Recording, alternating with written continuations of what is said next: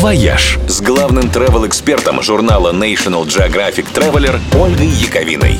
Всем привет! Зачем ездить в горы летом, если ты не альпинист? Ну, понятно, гулять по тропинкам, ходить в походы, а что еще? А вот что. Ходить по железным дорогам. То есть по Виа Феррата. Так называются приключенческие маршруты, которые проложены прямо по скалам. Железные крюки, скобы, ступеньки и лестницы вбиты прямо в камень и надежно зафиксированы.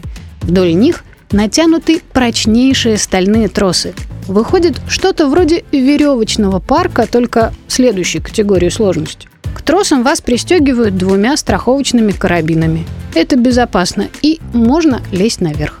При помощи виаферата даже люди без всякого горного опыта могут взбираться по вертикальным отвесным каменным стенам и подниматься к таким местам и видам, которыми обычно могут наслаждаться только скалолазы, альпинисты и горные орлы. Круто, правда? В Альпах проложено множество маршрутов разной категории, от совсем простеньких до требующих опыта и отваги. В России виафераты тоже начали появляться. Первая такая дорога была построена в Красной Поляне, в Скайпарке.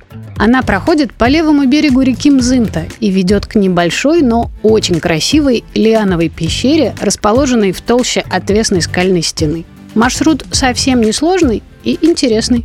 В окрестностях Сочи есть еще несколько подобных маршрутов. Полазить по скалам можно и на Алтае в окрестностях курорта Манжирок, в Адыгее, в экстрим-парке Мишока в районе Хаджокской теснины, а недавно Виа Феррата появилась и в Хакасии, в горном парке Мраморка. Маршрут проложен по красивой мраморной скале. И если вы не боитесь открытой высоты и готовы испытать новые адреналиновые ощущения, это стоит попробовать.